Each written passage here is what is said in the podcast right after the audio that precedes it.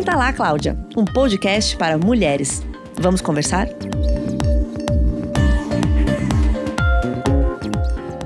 Olá, tudo bem? Meu nome é Letícia Paiva, eu sou editora de Cláudia estamos aqui para mais um episódio do Sentala Cláudia em sessão extraordinária, novamente eu diria, porque diferentemente do que a gente costuma fazer, a gente está gravando completamente separadas entre si, cada uma na sua casa e online, por isso talvez você sinta alguma diferença é, no áudio, mas tentaremos, na medida do possível, fazer um episódio legal para vocês, principalmente porque esse é um dos temas mais importantes que a gente já tratou aqui.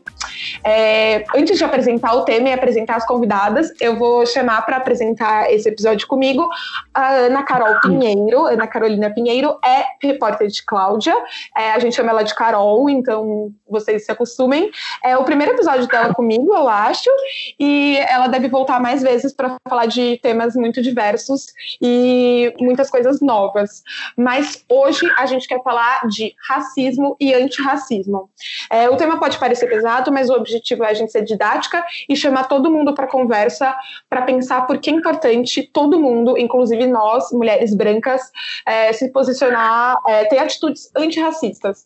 Oi, Carol, tudo bom? Oi, gente, tudo bem? Um prazer participar do podcast Sentar lá, Cláudia. É a minha primeira vez, sim. Eu espero outros convites da Letícia e vamos lá. Em uma sociedade racista, não basta não ser racista, tem que ser antirracista. A ativista e filósofa americana Angela Davis, ícone do combate ao racismo, disse essa famosa frase se dirigindo às pessoas brancas. O objetivo é mostrar que tanto o racismo quanto a luta contra ele são responsabilidade, sim, dessas pessoas. O que a Angela Davis queria dizer nesse momento é que quando escutamos um comentário racista e nos calamos, por exemplo, essa também é uma forma de dar as mãos à opressão e estimular o racismo. É, no episódio de hoje, a gente vai conversar com a escritora Cidinha da Silva e a jornalista Isabela Reis sobre atitudes antirracistas que podemos ter no dia a dia. É, eu já vou dar oi para elas, mas eu quero apresentar primeiro o currículo delas para vocês entenderem porque a gente as convidou e porque elas podem muito ajudar nesse tema.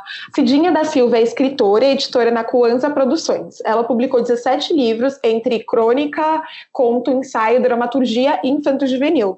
No ano passado, ela ganhou o prêmio é, da Biblioteca Nacional com o livro Um Exu em Nova York. E a Isabela Reis é jornalista e tem o próprio podcast na companhia da também jornalista Flávia Oliveira. É, o nome do podcast é Angu de Grilo, vocês podem procurar no Instagram como arroba Angu de Grilo. É, Oi, gente, tudo bom? Muito obrigada por estarem conversando com a gente, mesmo à distância. Oi, Isabela, oi, Cidinha. Oi, é um prazer estar aqui. Obrigada pelo convite. Oi, gente, bom dia. Obrigada, gente, por estar aqui. Então, essa discussão sempre volta à tona e nós destacamos dois episódios recentes para começar esse debate. A primeira foi uma conversa que aconteceu no reality show Big Brother Brasil, que a participante Gisele chamou a maquiagem da outra participante, a Thelma, que é negra, de barro. Enquanto Thelma explicava que o produto era escuro por conta do tom da sua pele, as outras meninas riram ou ficaram quietas no momento. Na mesma semana, um publicitário disse em uma live no Instagram que Thelma só era querida pelo público por ser negra e que a jornalista Maju Coutinho só comandava a bancada do jornal Hoje na Globo pelo mesmo motivo. Os comentários racistas do diretor, que possui alguns amigos famosos, só foram questionados pelos artistas negros, como a cantora Preta Gil, enquanto os brancos silenciaram.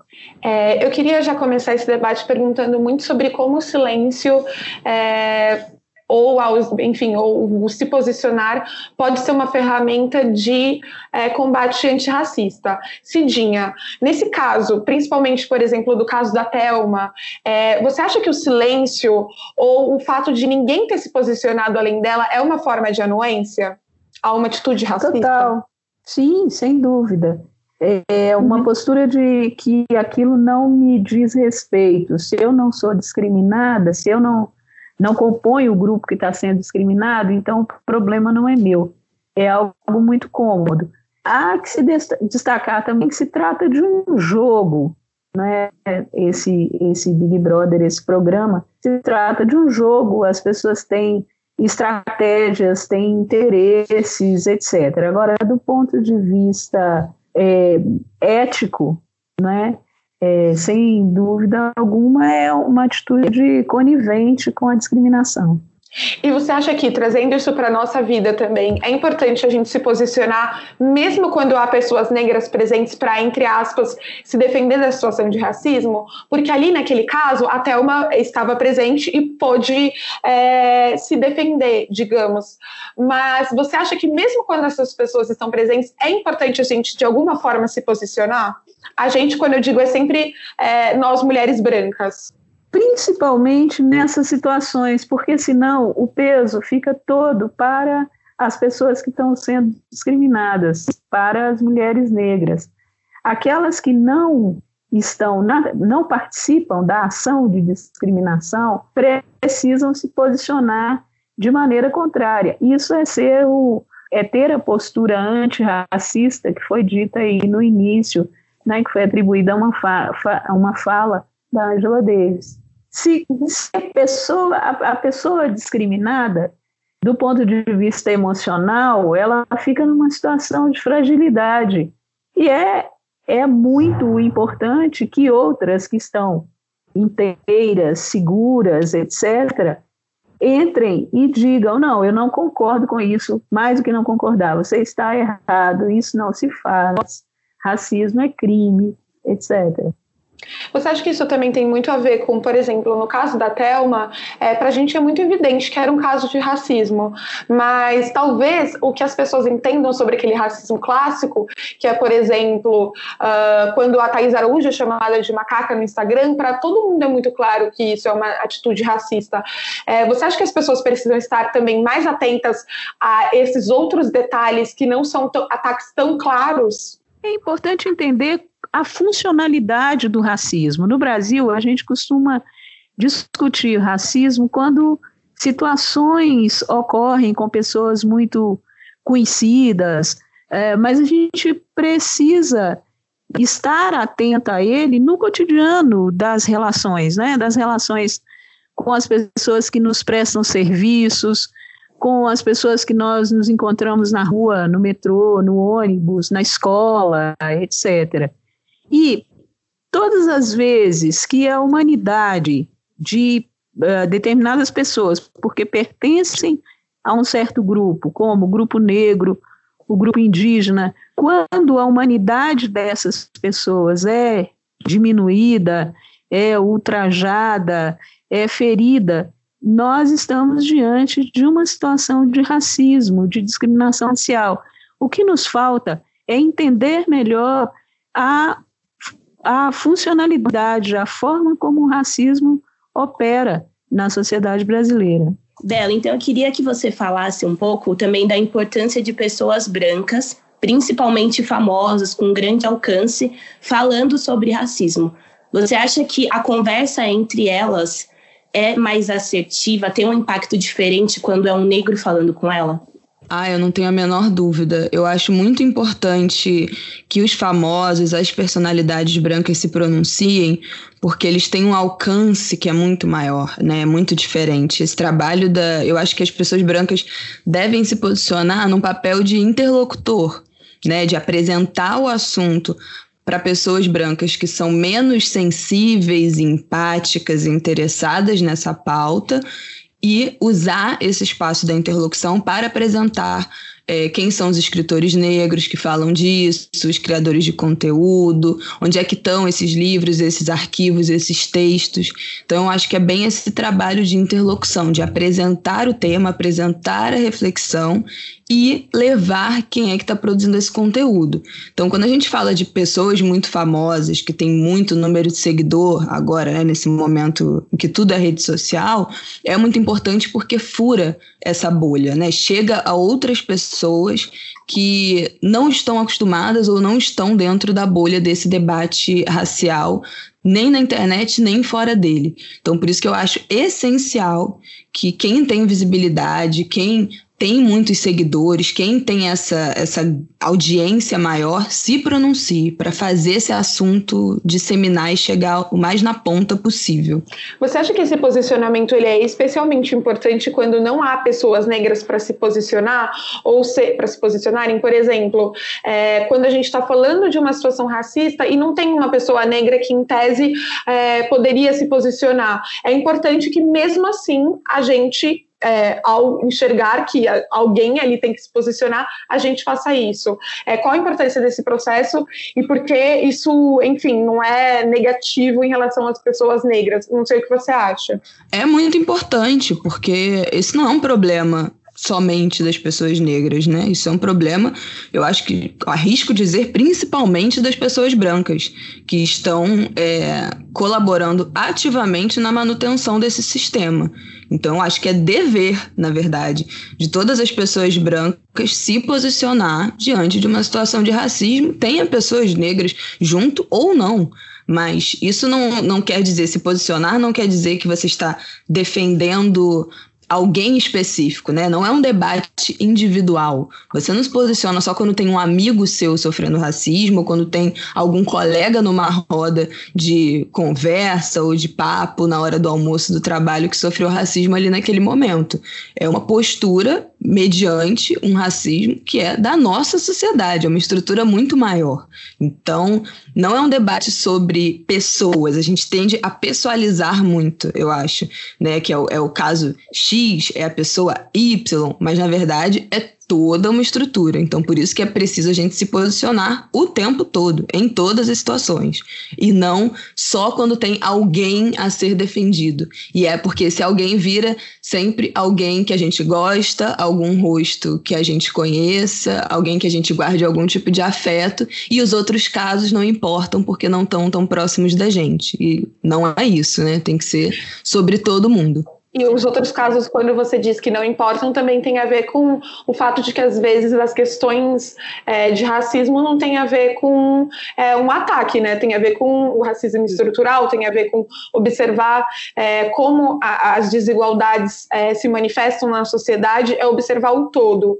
É, é até atenção para esses detalhes. Com certeza. Eu acho que o racismo se manifesta de muitas formas. E a gente sempre tem essa mentalidade de que são os ataques mais violentos, é, mais diretos, que são os mais nocivos. Mas as sutilezas e a forma como o racismo aprisiona pessoas negras em estereótipos e impede que elas é, ascendam, consigam melhores cargos nos seus empregos, é, consigam entradas é, diferentes e oportunidades justas, é muito mais nociva quando a gente pensa na, na história, né? No, no nosso passado e o que vai, o que está por vir. Como é que o racismo impede o progresso da população negra, a ascensão da população negra, o que a gente teoricamente, né, pensa, quando a gente pensa em ataque, a gente não percebe esses detalhes, porque a gente fica muito viciado, ficou muito viciado em achar que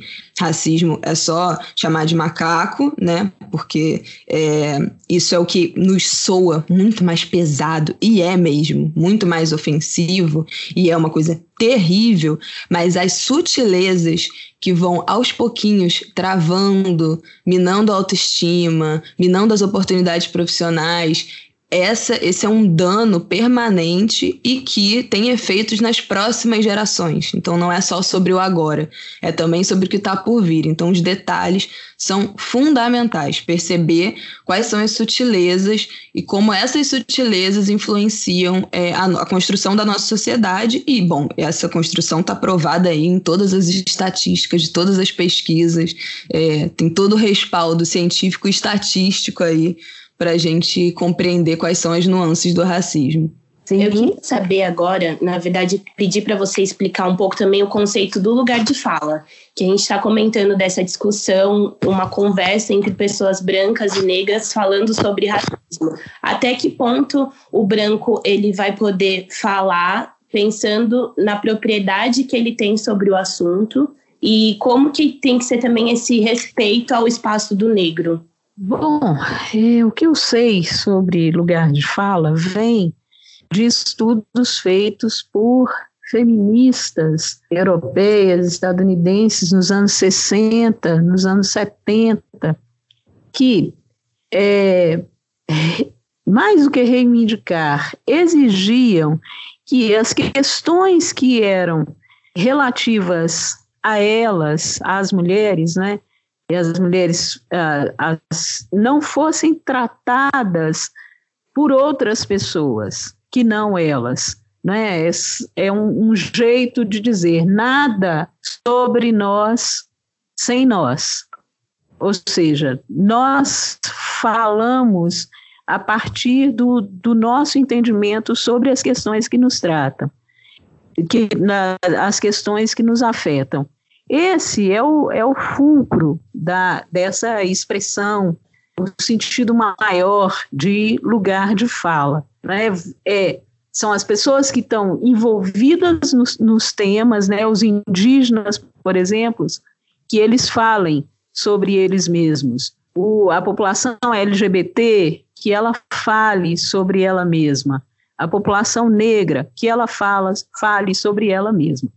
Bem, aí essa discussão cai na internet, cai nas redes sociais. E aí, nesse, no processo de vulgarização dessa discussão, dessa temática, vários, várias é, deturpações vão se formando. Uma delas é que, ah, frente a situações de racismo, pessoas brancas digam: não, eu não vou dizer nada, eu não vou falar nada porque não é meu lugar de fala. Aí ela está exercendo simplesmente o seu lugar de covardia. O seu lugar de covardia, o seu lugar de privilégio, o seu lugar de alguém que se exime de uma situação porque essa situação não diz respeito a ela diretamente. O que a gente precisa entender quando a gente está falando uh, sobre essa expressão, lugar de fala, é, é, uma coisa que em outros países as pessoas já discutem há muito tempo, que é chamado de, de política de posicionamento. É como você se posiciona em relação àquele tema. As pessoas uh, brancas, então, devem se posicionar como interlocutoras, como a Isabela já disse, como pessoas antirracistas, a partir do seu lugar de pessoas brancas. Isso não as torna negras, não as torna quase negras, como algumas pensam também, principalmente quando participam de é, é, situações das culturas negras brasileiras. É, Cidinha, eu queria continuar com você, porque tem uma coisa que é bem interessante que você falou. É, quando você diz é, que se posicionar não quer dizer roubar o lugar de fala, ou enfim, ah, eu não vou me posicionar porque não é meu lugar de fala. É, eu, como mulher branca, por exemplo, ah, não preciso me posicionar porque é, não é meu lugar de fala, então eu estaria roubando se eu me posicionasse. O que você diz é que, na verdade, não é bem assim. E aí eu queria trazer uma coisa que eu acho que é importante, é, e eu queria que, falar um pouco sobre isso. É, qual a importância, enfim, qual é o nosso papel enquanto mulheres brancas de também procurar informação sobre o assunto, também ler sobre feminismo negro, assim como a gente diz que é importante que os homens aprendam sobre desigualdade de gênero, ainda que eles não sejam os principais prejudicados. É, a gente tem que buscar essa informação e tudo bem a gente ler sobre isso, ou você acha que, na verdade, tem alguma outra estratégia que seria mais inteligente? Olha, é, eu penso o seguinte: ah, em, ainda em relação a essa história de lugar de fala, né? Ninguém fala por mim, ninguém fala por mim, mulher negra, mas as pessoas, todas elas, têm a obrigação de discutir e combater o racismo, porque esta não é uma questão minha, essa é uma questão da sociedade brasileira. Produzir desigualdades e cristalizar pessoas em lugares de subalternidade, que é o que é feito com a população negra no Brasil, isso é responsabilidade da sociedade brasileira. Portanto, todas as pessoas precisam estar envolvidas é, no, no combate desse tema. Tem uma liderança dos anos é, 70, dos processos de independência dos países africanos de língua portuguesa, o Amilcar Cabral, que ele costumava dizer o seguinte: quem quiser vir, venha conosco, ao nosso lado, pois à nossa frente estaremos nós mesmos. Esse foi um aprendizado muito importante da minha juventude e que eu trouxe, que eu trago para a minha vida inteira. E aprender com as lideranças negras, com as lideranças dos processos de transformação, é fundamental a gente tem aí um manancial incrível para a gente ler, é, para a gente assistir vídeos né, de pessoas como Lélia Gonzalez, Sueli Carneiro, Luísa Bairros. São três nomes fundamentais que estão é, a, na base e à frente das conquistas que a população negra teve no Brasil nos últimos 40 anos, nos 40 anos mais, nos 50 anos mais recentes da história do Brasil. Então eu convido as pessoas que nos ouvem a conhecerem a obra de Lélia Gonzalez, de Sueli Carneiro e de Luísa Bairros. E está disponível para todo mundo, né? Não está disponível só para. Sim, sim, a gente. Disso. Exato. Todo mundo precisa ter a possibilidade, precisa ter a graça de aprender com essas mulheres. Posso acrescentar uma coisa também? Com certeza. Eu acho que isso é uma das coisas que mais me incomodam quando a gente está falando de atitude antirracista, porque eu acho que essa é mais uma barreira do, de, de estratégias que as pessoas brancas usam para se afastar desse debate, né? Primeiro é, esse não é meu lugar de fala, então eu não vou me posicionar, eu não posso falar sobre isso, que, que é uma interpretação completamente equivocada, né? Como a Cidinha falou. E a segunda é essa, ah, mas eu não sei nada, me expliquem. Esse lugar passivo de precisar ser ensinado o tempo todo. Quando, na verdade, a informação está disponível para todo mundo, ainda mais nessa época da internet. Então, além de livro, que inclusive vários são disponíveis online por PDF. Tem criador de conteúdo de todas as idades. Tem gente que produz em texto, em podcast, já tem audiolivro, tem é, YouTube, tem todas as, as, redes sociais, tem produtores de conteúdo negros de todas as idades, é, explicando esses conceitos e produzindo conteúdo sobre essas pautas de todas as formas possíveis. Uns com uma linguagem mais formal, outros completamente informal, uns que fazem esse tipo de crítica através de desenho e arte, outros que usam a palavra. Então, esse lugar da passividade, de esperar que as pessoas negras, negras peguem a mão de cada um e ensinem todos os conceitos, é muito cansativo. Porque você imagina, é, todo dia tem alguém que vira para mim por mensagem e fala: Ah, me explica tal coisa. E, cara, se eu for parar para explicar tudo para todo mundo, isso demora horas. E além disso ter um, ser um tempo que é inviável na agenda de qualquer pessoa, é muito cansativo esse processo de se ver sempre no lugar do, da Wikipédia, sabe? Assim, de, de você ter sempre que estar tá ali naquela posição de como se a gente não fizesse mais nada, além de estar sempre pronto para servir e entregar informação para as pessoas brancas que se dizem antirracistas. Então, eu acho que uma atitude que faz parte desse antirracismo é se posicionar e procurar ativamente esse tipo de informação, esse tipo de, de estudo, né? Você achar que as pessoas negras precisam estar sempre disponíveis para parar tudo, para te ensinar, explicar um conteúdo que já existe, é outra, faz parte também dessa mentalidade, eu acho, desses estereótipos racistas, né? De que as pessoas negras têm que estar sempre disponíveis para te explicar e você fica sempre no papel passivo de esperar a informação chegar até você. Então, esse é um movimento da proatividade que precisa ser feito, ainda mais com as facilidades que a gente tem hoje em dia. Super obrigada, Isabela. Isso é perfeito. É, eu acho que é uma das principais é, questões que muita gente me relata de que, enfim, não sou obrigada a ficar explicando tudo para todo mundo se já tem um texto que diz, né? Uhum. Mas vamos avançar. Obrigada. É, Bela, eu queria até aproveitar falando dessa, dessa dificuldade de entender e de adotar atitudes antirracistas. É, você acha que tem um problema ali de reconhecer os privilégios e abrir mão deles? Acho que tem um problema de reconhecer né, os privilégios, porque essa isso não é uma, uma via fácil, né? Esse, esse processo de você reconhecer os seus privilégios, seja você branco, negro, LGBT, todas as pessoas, mulher, homem, todas as pessoas têm algum grau de privilégio na sociedade em que a gente vive, se comparado a outras, né? Numa sociedade tão desigual do que a gente vive, e esse processo de reconhecer esses privilégios não são tranquilos, né? Tem um misto de remorso, de culpa, de contestar a própria capacidade, de, pô, será que eu consegui isso porque eu sou boa mesmo ou se foram os privilégios que me cercaram? Então, acho que esse não é um processo tranquilo para ninguém. Mas é, essa é uma barreira difícil de enfrentar e que tem que ser enfrentada, né? E, e tem mil argumentos, de novo, mil pesquisas, mil dados estatísticos que comprovam esses privilégios ou esse mais fácil acesso aos direitos das pessoas brancas em relação às pessoas negras no Brasil.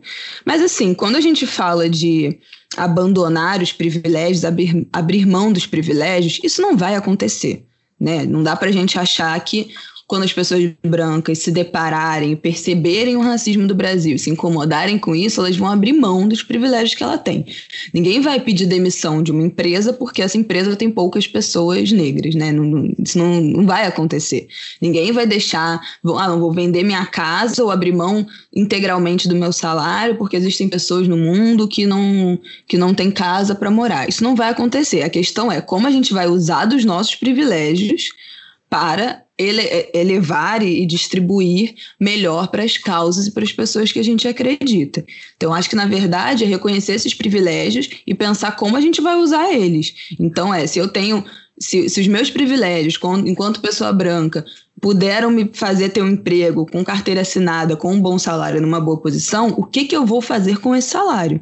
Eu vou doar? Eu vou apoiar iniciativas negras? Eu vou apoiar projetos e coletivos formados por pessoas negras? Se eu tenho uma posição numa empresa que me bota numa zona de privilégio, de poder contestar, olha, tem pouca gente negra que trabalha aqui, né? Vamos contratar alguém? Ou então, se não vai ter ninguém fazendo parte, ninguém negro fazendo parte dessa equipe.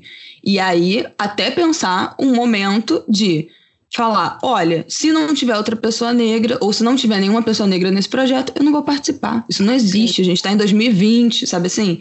Então eu acho que os privilégios colocam a gente numa posição de poder contestar essas coisas e poder pensar como a gente vai usá-los. É, eu sempre fico pensando, nesse momento, quando eu vejo mesa de debate propaganda com influenciadores, que as marcas e, e as organizações fazem às vezes, convidam só pessoas brancas para sentar numa mesa de debate em pleno 2020, eu fico pensando, quem são essas pessoas brancas que aceitaram estar sentadas nessa mesa? Porque isso também diz muito, isso diz muito sobre a organização que pensou nesses nomes, mas eu acho que também diz muito sobre as pessoas que aceitaram estar nesse lugar e que não contestaram. É óbvio que a gente tem, tem pessoas que não podem rejeitar essas oportunidades, né? Tem pessoas que precisam do dinheiro de uma campanha, tem pessoas que precisam do dinheiro de estar num, num, participando de um festival, de um debate, de uma campanha de marketing. Mas a gente sabe que tem muita gente que pode recusar, falar: olha, disso, se não tiver uma pessoa negra nessa campanha, eu não vou participar. Se não tiver alguém negro nessa equipe, não tem a menor chance de eu estar nesse lugar. É, até como uma autoproteção, já que a gente vive num momento em que estamos todos sendo vigiados e a gente sabe que quando é, acontece essas campanhas que só tem influenciadores brancos, esses debates e festivais que só tem pessoas brancas, isso resvala também nas pessoas que participam, na organização e nas pessoas que participam. Então é até uma forma delas se protegerem dos das futuras críticas. Então é, eu acho que nesse momento ninguém vai abrir mão de privilégio nenhum, mas a gente tem que saber como a gente vai usar o nosso privilégio para contestar e tentar fazer essas microtransformações do nosso sistema. Eu queria dar um exemplo e comentar um pouco também essa, essa a fala da, da Isabela. Né? O exemplo é de uma amiga escritora branca que é bastante conhecida, premiada, etc. E ela foi chamada para escrever é, um texto para um livro, uma coletânea, e, e, a temática era uma temática de africanidades da, da coletânea. Ela viu os outros autores convidados e começou a perguntar: e cadê Fulano? Cadê Cicrano? Cadê mais autores negros, mais autoras negras? E a pessoa que estava organizando disse: Não, eu queria mesmo essas pessoas que estão aqui, que eu estou chamando. E ela pensou um pouco, agradeceu, recusou o convite. O organizador da coletânea não gostou né, da, da recusa dela, mas ela disse: Não, não eu não vou participar. E o que ela estava dizendo, na verdade, é: nessa estrutura que está posta aí não me interessa. Então, esse é um, um exemplo de uma postura ativa também, além desses outros aí que a Isabela é, acabou de, de falar para a gente. Mas algo que eu queria problematizar na, na, na fala da Isabela, que é um cuidado também que, que a gente precisa ter, uh, que é o seguinte, para ultrapassar também esse, esse limite do a gente precisa ter uma pessoa negra ou precisa ter pessoas negras para nos resguardarmos, né?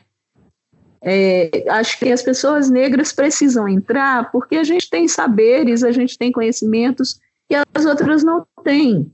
E a gente, de fato, pluraliza as coisas, a gente, de fato, dá consistência para essa tal expressão diversidade que o mundo corporativo gosta tanto, quando de fato a gente tem sujeitos diversos com, compondo as equipes, não é? compondo as equipes de direção, as equipes de decisão, principalmente, porque é nessas instâncias que a gente precisa estar. Porque senão a gente corre o risco também de acontecer algo como aconteceu nessa série né, de, de TV fechada que será feita aí sobre a Marielle Franco, é, que o diretor anunciado é um diretor branco, e aí as pessoas todas se posicionaram, e daí a pouco, um, além de um, ser um diretor branco, um diretor branco ligado a um arcabouço ideológico totalmente contrário àquilo que Marielle Franco representava, e aí a pessoa responsável pelo projeto, que é uma mulher branca, diz: não, mas a gente vai ter pessoas negras em outros lugares do projeto. Uhum. E é um negócio meio um cala-boca, assim, né?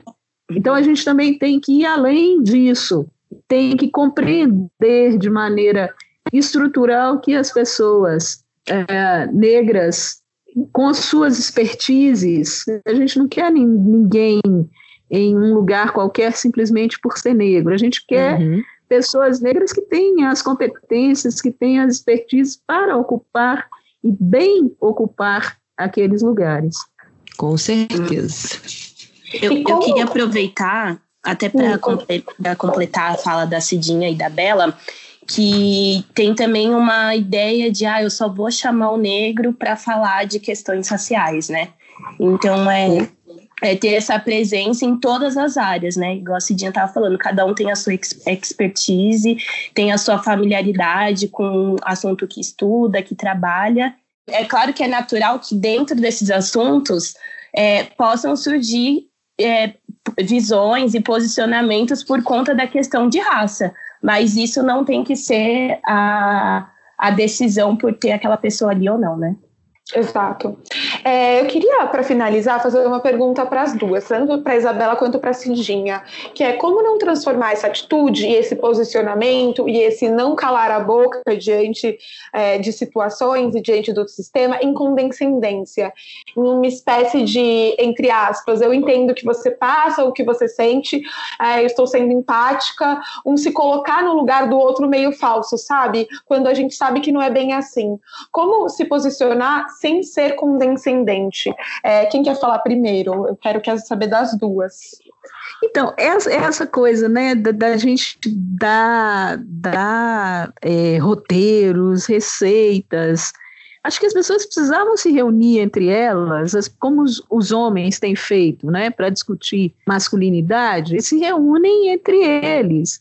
As pessoas brancas precisam se reunir entre si, porque conosco é muito fácil, é muito confortável ir para o candomblé, ir para a escola de samba, para espaços que são tradicionalmente negros e que têm tido historicamente portas abertas para todas as pessoas.